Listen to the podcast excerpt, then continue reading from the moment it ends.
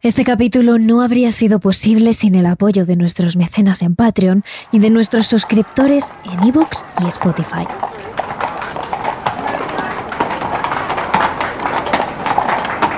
El 29 de julio de 1981, todo el Reino Unido se paralizó. Dejó su vida de lado por un momento para presenciar lo que muchos califican como la boda del siglo 3.500 personas se aglutinaron en la Catedral de San Pablo, en Londres, asistiendo a aquel momento único e inolvidable. Este acontecimiento histórico no solo se vivió con tal intensidad en el país, sino en el resto del mundo. Personas de diferentes puntos del planeta se concentraron en la catedral, con los ojos abiertos como platos, para no perderse absolutamente nada de la ceremonia. Alrededor de esa inmensa catedral anglicana, cientos de periodistas se amontonan a las puertas como moscas. Entre el barullo y la emoción que se respira en el ambiente, los flashes de las cámaras se disparan a una velocidad vertiginosa. De pronto, a lo lejos, un carruaje tirado por varios caballos marrones y negros gira la esquina de la calle, trayendo consigo un aplauso apoteósico, parecido al que se escucha en ocasiones en los estadios de fútbol. En las calles londinenses resuenan los gritos de alegría, las palmadas y la ilusión de todos los allí presentes al ver aparecer el carruaje donde está ella, la novia, Lady Diana Spencer.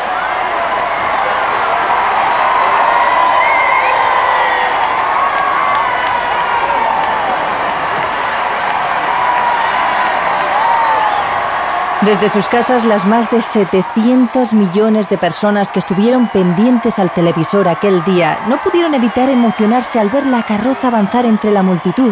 Dentro, una joven de 20 años de ojos grandes, azules y pelo dorado bajó del coche segundos después.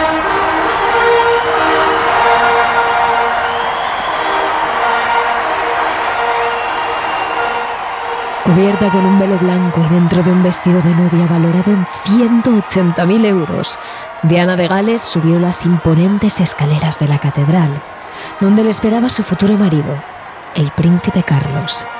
Todos los ojos estaban puestos en ella, en su vestido de cintura ceñida y encaje antiguo, bordado con perlas y lentejuelas, y en esa cola de tafetán de casi 8 metros de largo pero prácticamente nadie podía ver el verdadero rostro de la princesa.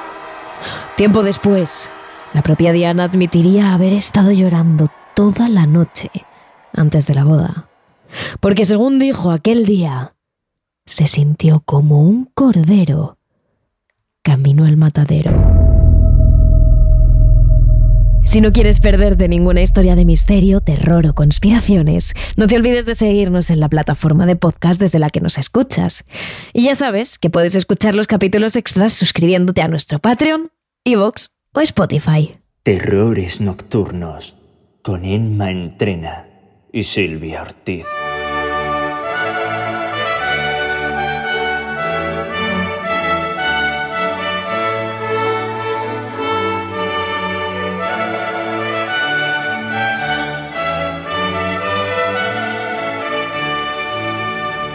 Dearly beloved, we are gathered here in the sight of God and in the face of this congregation to join together this man and this woman Más allá de la ceremonia y el icónico beso en el balcón de la catedral que culminó el matrimonio entre Carlos de Inglaterra y Lady Di y que ocupó la portada de prácticamente todos los medios del mundo, la pareja tan admirada por muchos no era perfecta ni muchísimo menos. El príncipe Carlos había visto en Diana esa bondad, dulzura y tranquilidad que tanto le había faltado en su juventud, creciendo la mayoría de veces lejos de su madre Isabel II y bajo la estricta educación que le dio su padre, Felipe de Edimburgo.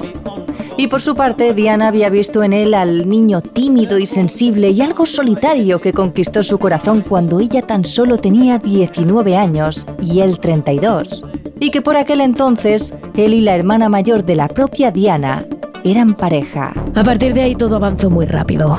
Pronto los medios comenzaron a hablar de Diana, de quién era, de su familia, de su hermana y ahora expareja del príncipe Carlos, de los gustos de la joven, de absolutamente todo.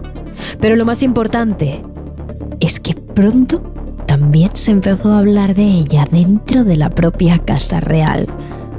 Los dos se querían, pero desde el principio tuvieron que lidiar con las miradas de todo un país y del mundo entero. Y en especial, tuvieron que seguir un protocolo propio de la realeza, al que Carlos estaba acostumbrado. Pero Lady Di, no. Ella era una mujer con los ideales claros y con una forma de actuar que nada ni nadie iba a cambiar, ni siquiera la Casa Real. Es por eso que desde el principio y según contó la propia princesa, tiempo después de su ruptura con Carlos de Inglaterra, dentro del palacio no era bienvenida. Me ven como una amenaza de algún tipo y estoy aquí para hacerlo bien. No soy una persona destructiva. Creo que cada mujer fuerte en la historia ha tenido que cruzar un camino similar. Y creo que es la fuerza la que causa la confusión y el miedo. Porque ella es tan fuerte, ¿de dónde saca la fuerza? ¿Dónde se la va a llevar? ¿En qué la va a utilizar? porque el pueblo la sigue apoyando. Pero aún así el matrimonio siguió adelante. Y tan solo un año después, el 21 de junio de 1982, Diana dio a luz a su primer hijo, el príncipe William. Y a este le siguió su hermano pequeño y segundo hijo de la pareja, el príncipe Harry, que nació el 15 de septiembre de 1984. Sin embargo, los cuatro miembros de la familia no duraron mucho juntos. Aunque sus padres y en especial Diana se empeñaron en darles una educación sana, alejados de las actividades de la realeza, pocos años después la incompatibilidad de la pareja se hizo visible a los ojos de sus hijos y del resto del mundo.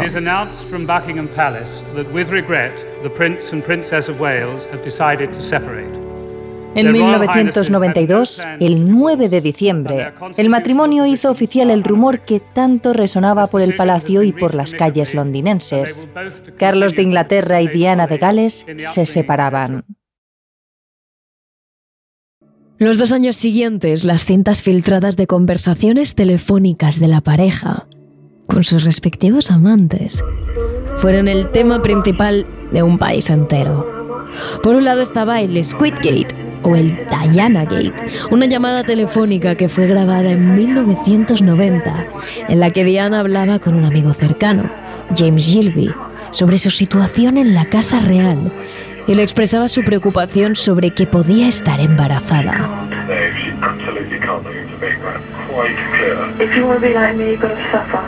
Gate hacía referencia al escándalo del Watergate, ocurrido en la década de los 70, y Squiddy a la forma cariñosa con la que James Gilby se refería a Diana. Poco después, a esta grabación le seguía el escándalo de Carlos de Inglaterra y la conversación que mantuvo con su amante, Camila Parker Bowles, conocida como Camila Gate o Tampon Gate, una charla telefónica de apenas seis minutos donde ambos fantaseaban con la idea de tener intimidad. Y la conversación llegaba hasta tal punto que Camila le preguntaba si querría convertirse en sus bragas para estar cerca de ella, a lo que él le respondía que sería mejor convertirse en un producto de higiene femenina, un tampón, para estar dentro de ella. De ahí el nombre de Tampongate.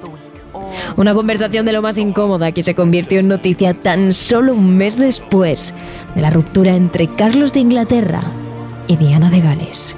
Pero la cosa no quedó ahí. Según pasaban las semanas, más noticias sobre los supuestos amantes e infidelidades por parte de uno y de otro no paraban de ocupar los titulares. Aún así, tanto Carlos como Diana intentaron rehacer su vida, seguir con sus planes y objetivos por separado. Y pasaron los meses, y con ello los años, hasta que llegó aquel día que muchos recordarán para siempre. El momento en el que ocurrió el fatídico accidente. La noche del 30 de agosto, Diana de Gales y por aquel entonces su pareja, el millonario egipcio Dodi Al-Fayed, cenaron en el lujoso Hotel Ritz, donde debido a la cantidad de paparachis presentes, acabaron comiendo en su habitación. Poco después, evitando ser vistos, salieron por la puerta trasera del hotel donde les esperaba un Mercedes S280 negro. La pareja se montó rápidamente en el vehículo, sin ser conscientes de que nunca saldrían de este con vida.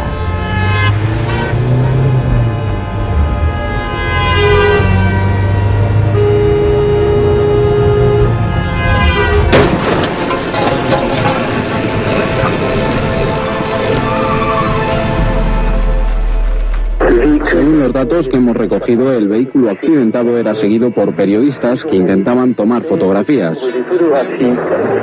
Fue entonces cuando el chofer perdió el control del vehículo que circulaba a gran velocidad. Nadie que conociera a Diana podrá olvidarla. Millones de otros que nunca la conocieron pero sintieron que lo hicieron la recordarán. Así lo anunciaron las radios en España la madrugada del 31 de agosto de 1997. Concretamente, hemos escuchado Onda Cero. Mientras, en el Puente del Alma, de la capital francesa, numerosos coches de paparazzi se rejuntaban alrededor de lo que quedaba del Mercedes negro. Y apenas diez minutos después, la ambulancia se sumaba a la trágica estampa. En el accidente, solamente sobrevivió el guardaespaldas de la pareja de Diane, porque era el único que llevaba el cinturón de seguridad puesto. Sorprendentemente, uno de los bomberos que llegó primero al accidente consiguió sacar del coche a Diana con vida. Aunque él tenía la esperanza de que iba a sobrevivir, aquellos angustiosos momentos fueron los últimos para la princesa, que tan solo repetía una y otra vez, Dios mío, ¿qué ha pasado? El impacto del Mercedes negro contra una de las columnas del túnel del alma mató instantáneamente al conductor, Henry Paul, y al novio de Diana, Dodi. Desgraciadamente, de camino al hospital, otra víctima se sumaba al trágico accidente, la princesa Diana de Gales. Una noticia que rompió el corazón a un país entero y dejó en silencio al otro medio mundo que estaba pegado a las pantallas o a la radio, escuchando la última hora de lo ocurrido.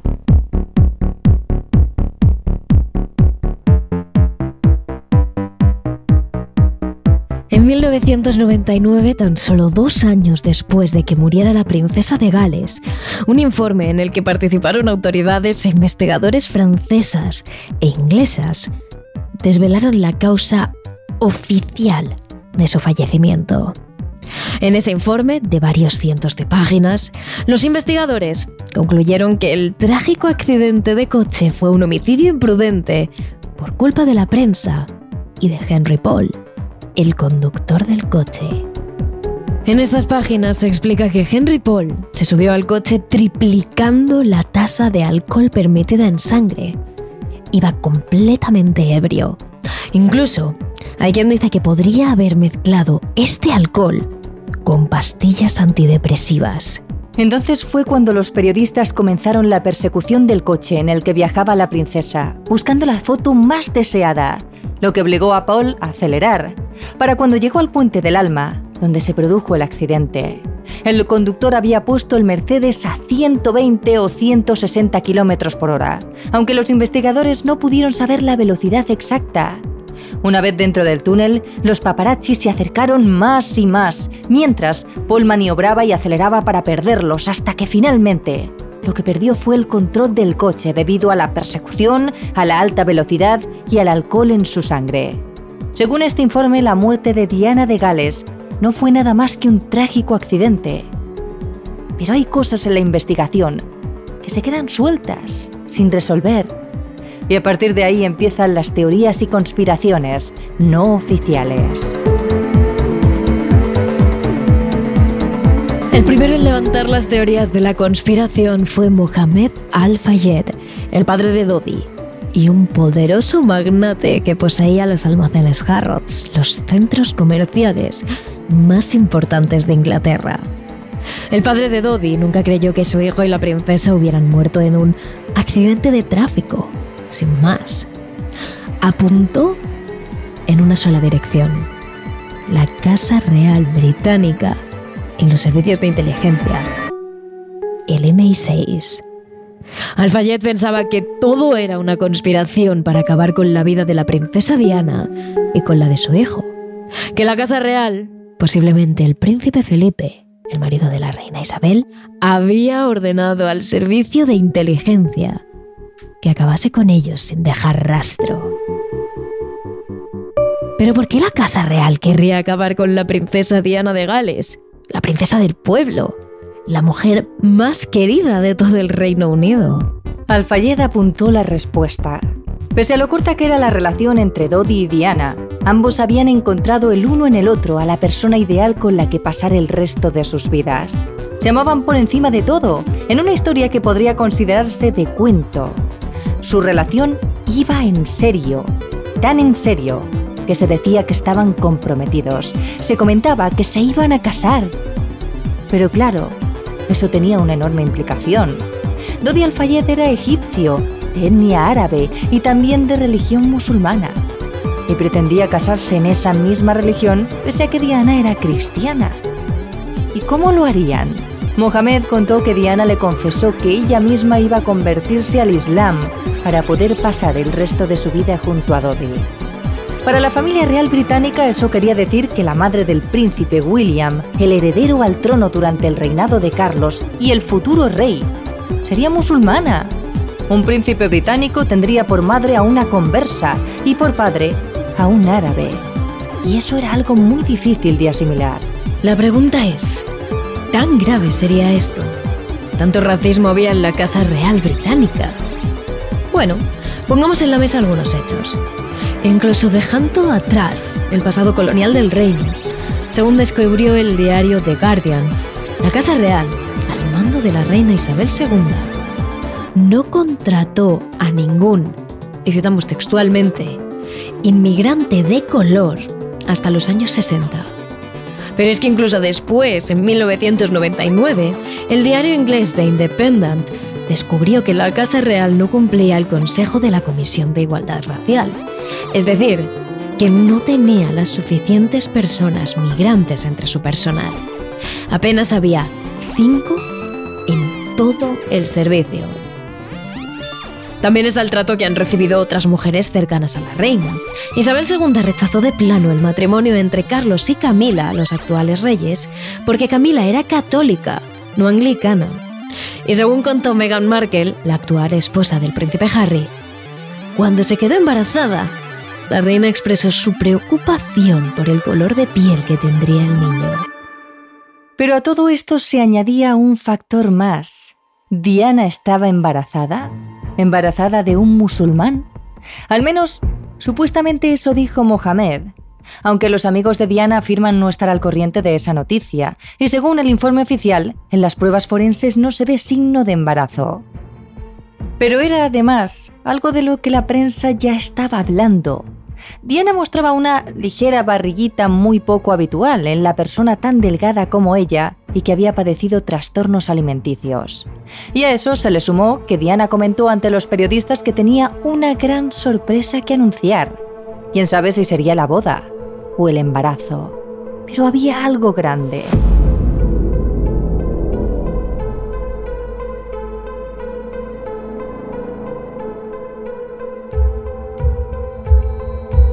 Pero Mohamed aún apuntó a otro motivo por el que la Casa Real Británica querría asesinar a Diana.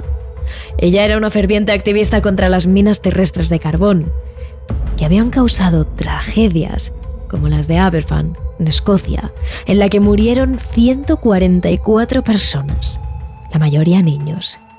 Sin embargo, estas minas eran un negocio muy rentable para la fabricación de armas, armas que luego se exportaban y que hacían ganar mucho dinero a los que manejaban todo. Según confesó una amiga de Diana, Simon Simmons, Diana iba a publicar una lista de magnates empresarios y miembros de la familia real que se beneficiaban de estas minas. Y eso enfadó a la Casa Real. Así lo cuenta el periodista Jeffrey Steinberg y el abogado de Mohamed Al-Fayed, Michael Mansfield. La llamaron por teléfono y la amenazaron. Directamente le dijeron, ya cállate, porque vas en contra de los intereses del Reino Unido. Así que le desaconsejaron seguir haciendo el trabajo político que hacía. Había un motivo para muchas personas en la industria de la defensa, en la familia real y en la inteligencia británica para querer callarla. Así que esta sería la primera teoría de la conspiración, la Casa Real. Pero, ¿hay algo en el accidente que fundamente esta teoría? Bueno, casualidades y muchas sospechas.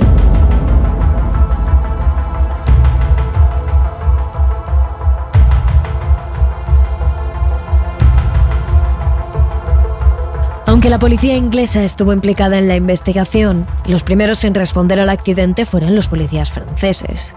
Y ellos cometieron grandes errores en esa primera actuación.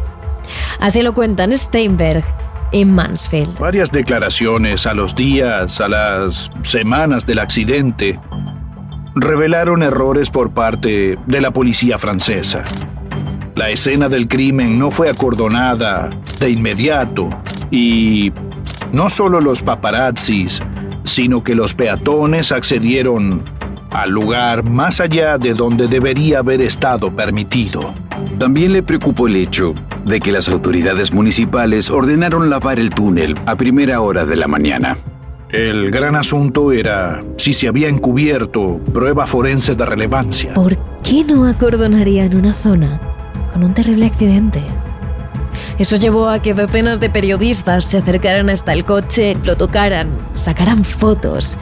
Se pueden ver en vídeos y fotos del momento. Decenas de periodistas estuvieron literalmente encima del coche. Pudieron haber eliminado muchas pruebas aunque fuera sin querer. Pero hay una conspiración que dice incluso que entre todos esos cientos de periodistas y peatones que se acercaron al coche totalmente destrozado, no sería difícil infiltrar agentes secretos para que se encargaran de la destrucción de las pruebas. Y a todo esto se le suma el hecho de que justo el día siguiente, en esa misma mañana, las autoridades francesas ordenaron limpiar todo el puente con agua a presión y elementos químicos fuertes y corrosivos para, dicen, reactivar la circulación cuanto antes. Pero, ¿realmente era necesario? ¿No era mejor que los forenses fueran esa mañana a recabar pruebas? ¿O es que quizás lo que buscaban era precisamente eso, destruirlas? El caso es que todo esto impidió una investigación correcta de los hechos. Pero es que además había una prueba que habría sido fundamental, que fue imposible de consultar. Ni una de las cámaras que había entre el Hotel Rich y el Puente del Alma funcionaba esa noche. Ni una. Así lo cuentan Steinberg, Martin Gregory, autor de Diana, The Last Days, y Richard Belzer, autor, actor y conspiracionista. Había en el trayecto desde el Hotel Ritz hasta la entrada del túnel 10 cámaras y ninguna, según los franceses, funcionaba.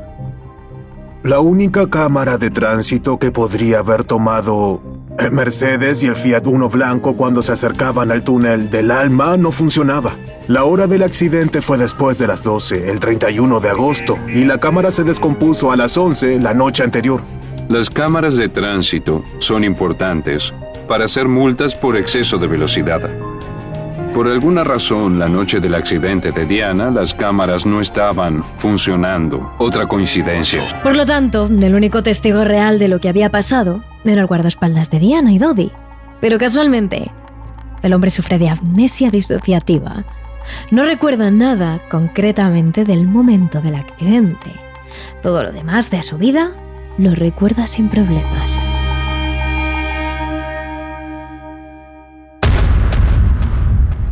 La siguiente teoría implica de lleno a los servicios secretos, pero también al chofer que esa noche llevaba a Diana, Henry Paul. Se dice que el accidente fue causado precisamente por el propio Henry Paul, al que el servicio secreto habría pagado para estrellar el coche y acabar con la princesa. Durante las tres horas anteriores al accidente, supuestamente Paul desapareció por completo. Por más que investigadores privados y abogados de Alfayet buscaron, nunca supieron dónde se encontraba. Así que la principal teoría es que se cree que en ese momento se reunió con alguien, posiblemente del servicio secreto. ¿Por qué? Bueno, en el momento del accidente, Paul lleva en el bolsillo de su chaqueta unos 3.000 euros. Si cobraba menos de 30.000 al año, ¿de dónde los sacó? ¿Se lo daría a alguien en ese encuentro? Pero además, durante la investigación se averiguó que Paul tenía 275.000 euros distribuidos en cuentas de 13 países distintos. Y que una semana antes del accidente, el chofer recibió un pago de 110.000 euros. Todo ello pagado en libras esterlinas, del que nunca se averiguó la procedencia. Todo esto parece indicar que alguien pagó mucho dinero al chofer por realizar algún tipo de tarea justo antes del accidente. Podría ser que el servicio secreto le pagó para matar a Diana. Pero entonces quedan varias incógnitas. La primera es que el informe oficial dice que iba borracho cuando cogió el coche. ¿Qué clase de agente doble bebería antes de una misión? Bueno, ¿y si realmente no estuviera borracho? ¿Y si estos análisis se hubiesen realizado sobre otro hombre? Eso es lo que creen Steinberg y muchos otros expertos, porque primero, se detectaron unos niveles extraños y segundo, con esa cantidad de alcohol en sangre, Paul ni siquiera se habría podido levantar de la mesa. Los exámenes toxicológicos de la sangre de Henry Paul demostraron la presencia de un 20% de monóxido de carbono. Le habría resultado imposible sentarse detrás del volante y manejar. Ni siquiera se habría podido levantar. La presencia del monóxido de carbono me indicó que había algo sospechoso sobre la muestra de sangre. No sabemos quién manipuló esas muestras, pero todo el asunto me huele a una maniobra para encubrir lo que en verdad pasó. Y la segunda es que Henry Paul acabó falleciendo junto a Diana y Dodie, y nadie moriría por realizar un trabajo. Bueno, lo cierto es que él podía pensar que iba a sobrevivir, pero quizás no calculó bien o quizás ya se tenía pensado que él no iba a sobrevivir, porque para eso supuestamente el MI6 saboteó el coche que iba a coger Diana. Para empezar, el coche que cogió la princesa, el Mercedes-Benz convertido en limusina, tan solo dos meses después de que su propietario lo comprara, tuvo un accidente que lo dejó casi para el desguace. Aún así, se decidió salvar el coche y una empresa de limusinas quiso aprovecharlo como tal. Esa sería la empresa que proporcionaría las limusinas al Hotel Ritz. Antes de que el coche se le diera a Diana, los empleados ya decían que el vehículo fallaba, que no giraba bien, que se descontrolaba, que no frenaba. Y había habido varios accidentes. Sin embargo, había algo que funcionaba bien. El cinturón de seguridad. Pero tras el accidente se descubrió que ni los cinturones traseros ni el del conductor funcionaban, por lo que Dodie, Diana y Paul no pudieron ponérselos, mientras que el guardaespaldas en el asiento del copiloto sí pudo. Según el informe, esto fue decisivo. Una de las principales causas del fallecimiento de estas tres personas fue el no ponerse el cinturón de seguridad, así que son unos cuantos los que apuntan a que los servicios de inteligencia boicotearon el coche para acabar con Diana. Y no muchos creerían esto si no fuera porque Diana ya avisó en una carta de que su vida corría peligro, la llamada Carta Barrel. El mayordomo de Diana, Barrel, reveló que la princesa le entregó esta carta diez meses antes de su asesinato, en octubre de 1996. Aunque por su lenguaje, en el que aún describe a Carlos como su marido, debió escribirse un par de meses antes, quizás tras la famosa entrevista de Diana a la BBC, que tampoco gustó a la familia real y que os hemos puesto anteriormente en este capítulo. Esta carta fue publicada íntegramente por el Daily Mirror. Estoy sentada aquí en mi escritorio en octubre, esperando que alguien me abrace y me ayude a seguir fuerte y con la cabeza en alto. Mi esposo está planeando un accidente con mi automóvil, un problema con los frenos y una herida seria en la cabeza. Le despejarían el camino para que se pueda casar con Tilly, la niñera de mis hijos. Camila no es más que una trampa. Todos somos utilizados por este hombre en cada sentido de la palabra.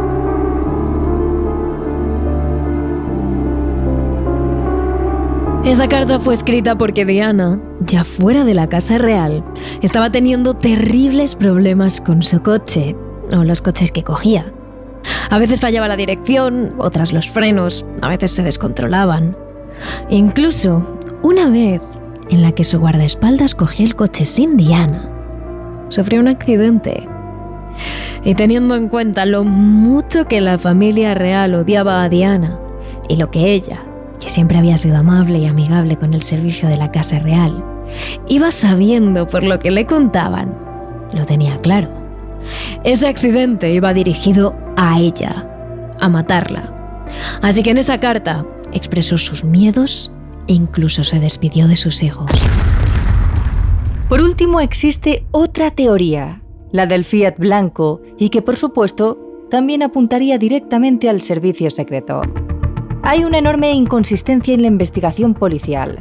Y es que aunque la parte delantera del coche en el que viajaban Dodi y Diana quedó hecho un amasijo de metal, los laterales y la parte trasera quedaron en un relativo buen estado que permite apreciar detalles. Detalles, como que el coche tenía restos de pintura blanca en la carrocería junto a la abolladura en la parte trasera, como si el coche hubiera chocado por la parte de atrás a la derecha para desviar el vehículo de Diana hacia un pilar. Así que se dice que el Servicio Secreto de Inteligencia podría haber infiltrado uno de sus coches entre los de los paparachis y utilizarlo para hacer chocar el vehículo donde iba Diana. De hecho, esto se llevó a investigar.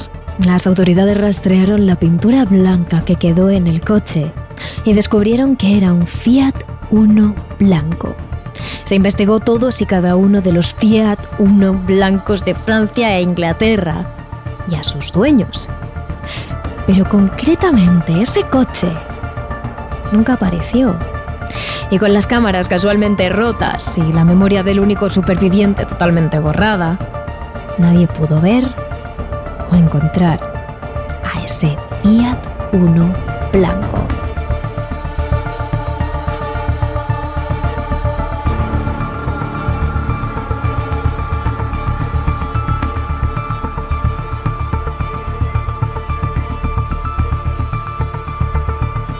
Ahora juntemos las piezas de estas supuestas teorías. No pensemos en ellas como teorías separadas, sino como teorías complementarias. Pensamos que el servicio secreto perfectamente pudo infiltrar uno de sus coches para desviar el coche de Diana y después infiltrar agentes para destruir pruebas forenses. También pudo apagar las cámaras para que nadie viera el Fiat 1 y pedir a las autoridades que limpiaran rápidamente el puente. Además, pudieron contratar a Henry Paul y sabotear los cinturones para que hubiera más posibilidades de que acabaran muertos y no dejar cabos sueltos. Y luego hacer que el hombre pareciera borracho para usarlo como culpable fácil. Si lo pensamos así, surge una trama completa, compleja y con algo de sentido que podría llegar a explicar todas las incógnitas y dudas que quedaron del accidente de Diana o de quizás su supuesto asesinato. Ciertas o no, estas son algunas de las teorías que envuelven la muerte de Lady Di. Pero lo que es claro es cómo acabó la historia. Pese a que en un principio la reina Isabel II se negó a darle a Diana un funeral de Estado, los ingleses casi que lo exigieron. Llevaron millones de ramos de flores ante el palacio de Buckingham. Acusaron a la reina de ser fría y despiadada. Tal fue el enfado del pueblo que el por entonces primer ministro inglés Tony Blair le pidió ese funeral a la reina. Y así fue. Diana obtuvo su funeral de Estado, con millones de británicos llorando ante el cortejo fúnebre. Incluso la reina tuvo que agachar la cabeza al paso del ataúd. Y 2.500 millones de personas siguieron el funeral por televisión.